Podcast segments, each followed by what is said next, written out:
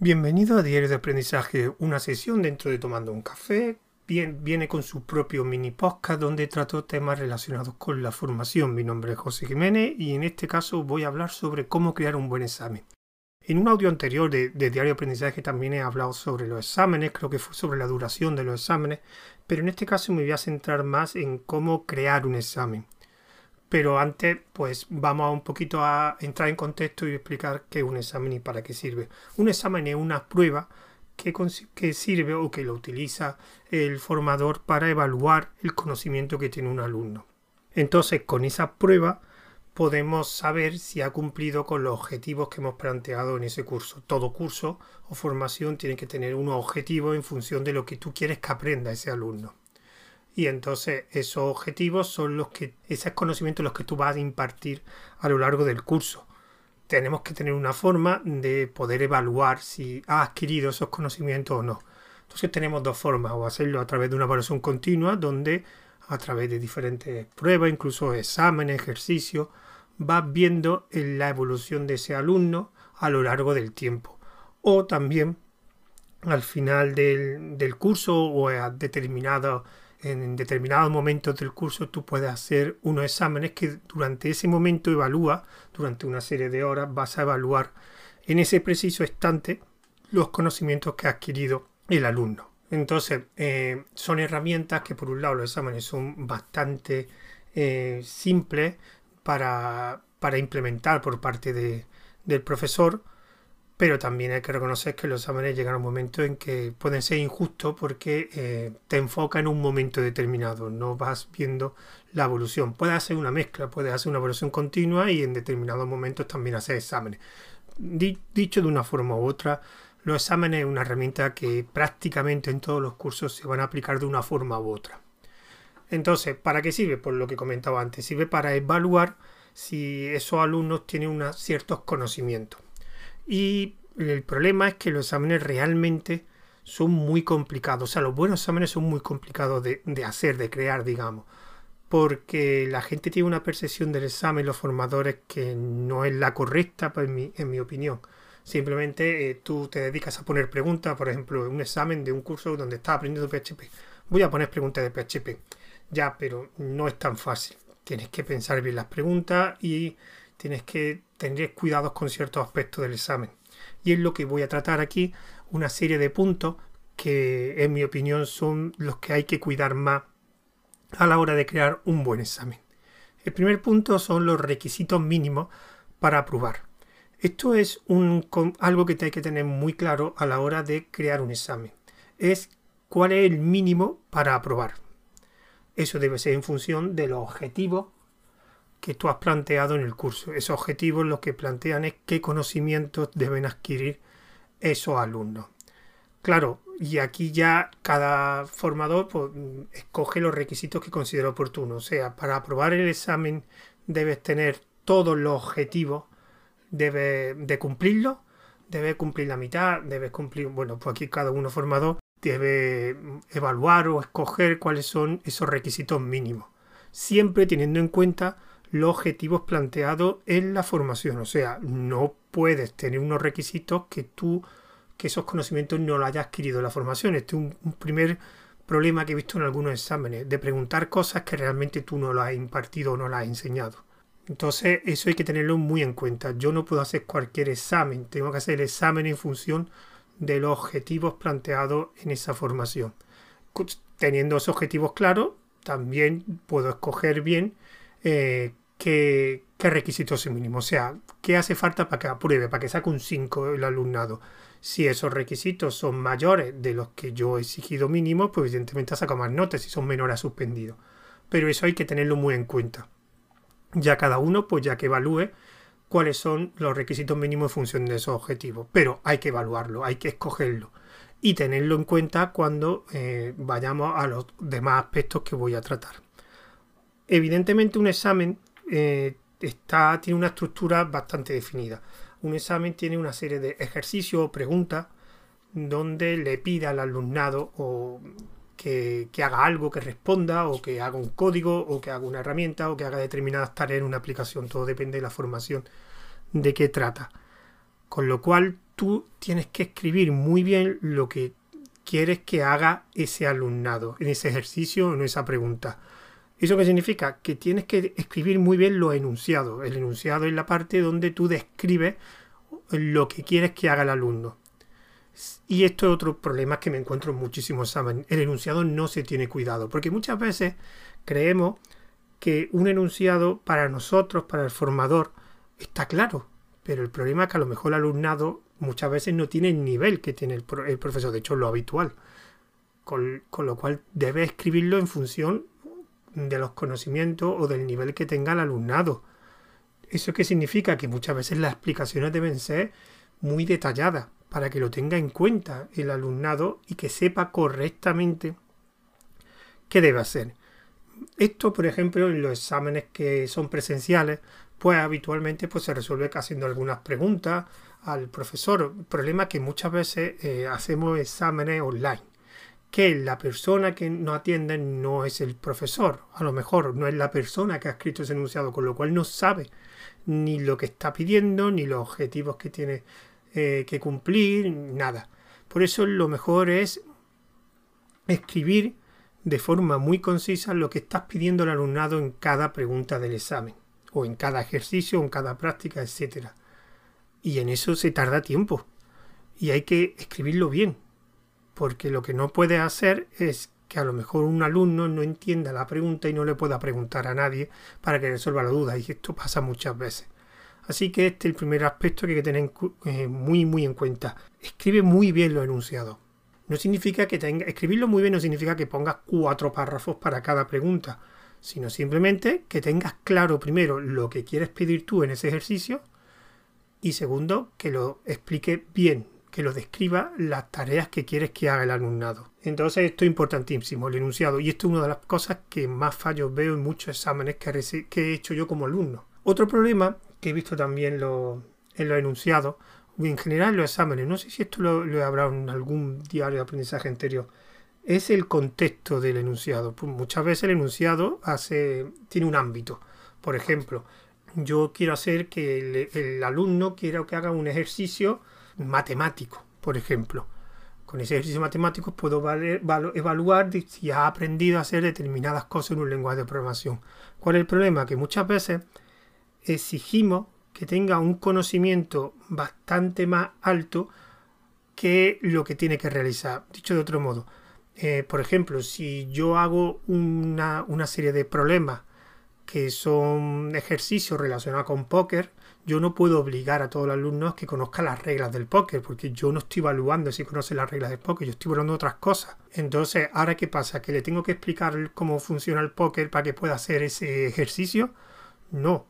Vamos a poner eh, contextos en los ejercicios que sean muy eh, fáciles de entender y que no requieran un conocimiento extra. Repito, estamos evaluando en función de lo que de los objetivos del curso, no de los conocimientos en general que tenga el alumnado. No exigimos ningún, salvo que exijamos en, el, en la formación que sepan lo que es el póker, pues no deberíamos ser eh, preguntas relacionadas con algo que no podemos obligar a que lo que. Hay gente que no sabe cómo se juega el póker, pues no hagamos preguntas. Aunque tú se lo expliques el enunciado, ya mm, es posible que en un ejercicio de un enunciado, mm, aunque se lo explique muy bien, no lo entienda, porque hay un concepto, un ámbito que no controla. Entonces, en este caso, pues yo siempre he recomendado que los enunciados sean de algo que generalmente la gente sepa. Por ejemplo, algo muy típico es que hagan ejercicios pues, de clientes y pedidos. Bueno, todo el mundo, de una forma u otra, siempre ha hecho un pedido, por ejemplo, un pedido online o un pedido de comida rápida, sabe más o menos los conocimientos mínimos para entender el proceso de pedir un, pedido, pues eso lo puede aplicar un ejercicio. O, por ejemplo, algo muy típico, algo que sea de gestión de alumnos, todos esos ámbitos, son de conocimiento mínimo y general y será fácil entender lo que pide el ejercicio en ese ámbito. Otro problema que encuentro es la dificultad. Esto es una cosa que nunca entendí muy bien. Que el examen sea más difícil no significa que sea mejor, ni bueno. Porque yo recuerdo en la universidad había asignaturas donde eh, los exámenes eran tremendamente difíciles y entonces había un índice de aprobado del 10%, 5% y era como parecía que estaban orgullosos los profesores. Vamos a ver, si la mayoría de los, de los alumnos suspenden, tus exámenes puede ser que no han estudiado o puede ser que tú no has explicado bien a lo largo del curso esos conocimientos. Vamos a ver, el objetivo de un formador es que los alumnos aprendan una serie de conocimientos. ¿De verdad que cuando tú estás dando un curso solo te han atendido el 5% de los alumnos?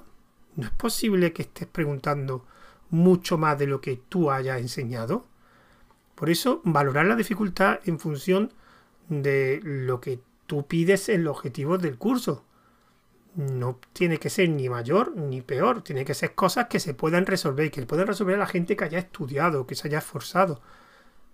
Mm, me resultaría muy raro que en un examen de 100 se han aprobado solo 5, esos 5 son los únicos que están atendidos, pues deberías cambiar la forma de explicar, porque a lo mejor los demás que no lo han motivado lo suficiente. Mm, esto es una cosa que siempre, siempre, siempre me ha dado mucho coraje.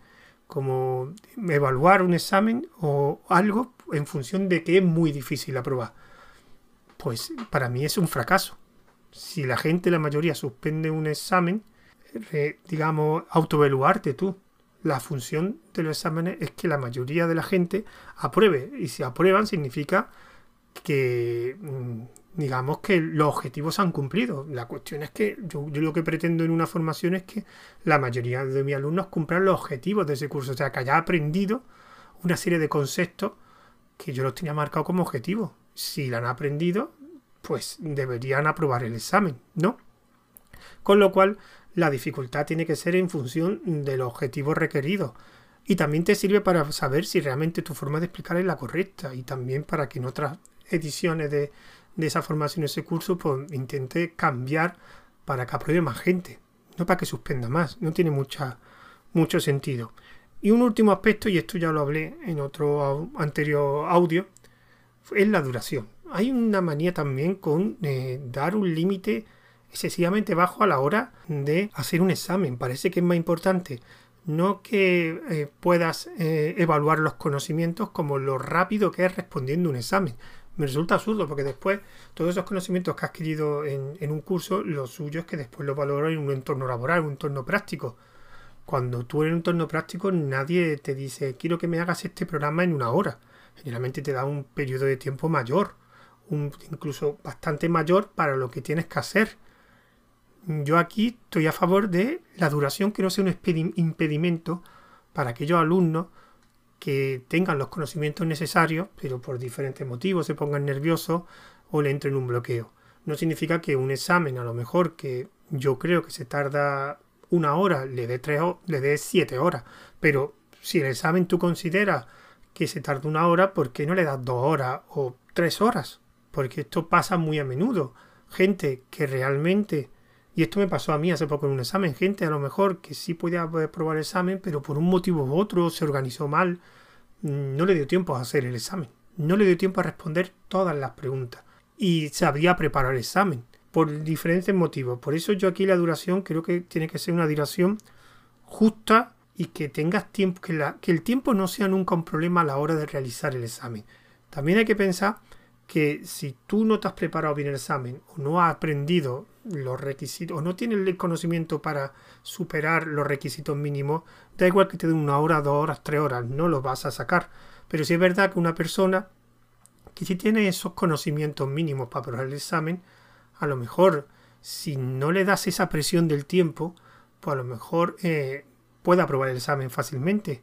Pero siempre tenemos la manía del tiempo, tiempo, tiempo, tiempo. Cuando en la vida real, en los entornos laborales, mm, muchas veces no tienes problemas de tiempo. Tienes tiempo de sobra. El problema a lo mejor es que no tienes los conocimientos suficientes para resolverlo. Pero si tienes los conocimientos suficientes para resolver ese problema, siempre va a tener tiempo. Con lo cual, esos son, digamos, los puntos que yo valoro para eh, hacer buenos exámenes. tener unos requisitos mínimos bien definidos para saber cuándo se aprueba o cuándo se suspende en función del objetivo de la formación, escribir un buen enunciado, tanto desde el punto de vista eh, de escribir, explicar bien lo que tú estás pidiendo, sea al alumno, como el conocimiento del contexto para resolver ese examen, esa, pregunta, sea algo que lo tenga todo el mundo. que no sea más difícil, eh, no hagas el ejercicio porque no entiendes lo que está preguntando, porque te pide cosas que tú no las conoces, que los conocimientos propiamente que del, curso de la formación que estás dando. Por otro lado, la dificultad, una dificultad acorde a lo que los requisitos mínimos que has establecido, que sea más difícil no significa que sea mejor. Y la duración, una duración que no sea el impedimento para aquella gente que tiene esos conocimientos mínimos que estás pidiendo, que por una duración que le dé tiempo de sobra, que no sea la duración nunca sea una presión a la hora de resolver las preguntas o, digamos escribir o realizar el examen. Una duración que no sea corta, tampoco sea excesiva, una duración justa. Todo esto evidentemente es lo que te permitirá tener un examen lo más justo posible, porque lo que he dicho antes, los exámenes Mm, muchas veces son un poco injustos porque valoran en un momento determinado los conocimientos que tienes eh, en una prueba, en una sola prueba. Si esa prueba la suspende, se supone que no tienes los conocimientos. Si la prueba, se supone que los tienes. Pero claro, solo una prueba. Esto después lo puedes juntar con una evaluación continua, con otra serie de ejercicios, pero al final el examen sigue siendo una prueba. Que la gente que tenga, los alumnos que tengan esos conocimientos mínimos, lo puedan demostrar en el examen y pueden aplicar esos conocimientos y que el profesor pueda darse cuenta de quién tiene esos requisitos mínimos y quién no los tiene. Y, darle la nota en función de los requisitos de, de los conocimientos que tiene cada alumnado. Bueno, y como esto siempre es un mini podcast, aunque se me queda un poco extenso algunas veces, estos son, digamos, los aspectos que debe tener un buen examen. Ya por último, los métodos de contacto. Recordad que hay una cuenta de Twitter que es tomando guion bajo un guion bajo café, una cuenta de correo, tomando un café arroba nexe.eo, una este podcast se va a distribuir tanto por, por todos los métodos que donde se distribuye tomando café, que es por el canal de Telegram de arroba tomando un café y también por Anchor FM y Ivo. Así que me despido de vosotros ya, pues hasta el siguiente audio, que no sé si ya será en septiembre o en verano haré alguno más, no lo sé, todo depende del tiempo que tenga y ya veremos si en verano o en septiembre habrá otro. Así que me despido de vosotros y si no nos volvemos a ver hasta septiembre, que tengan buenas vacaciones. Un saludo.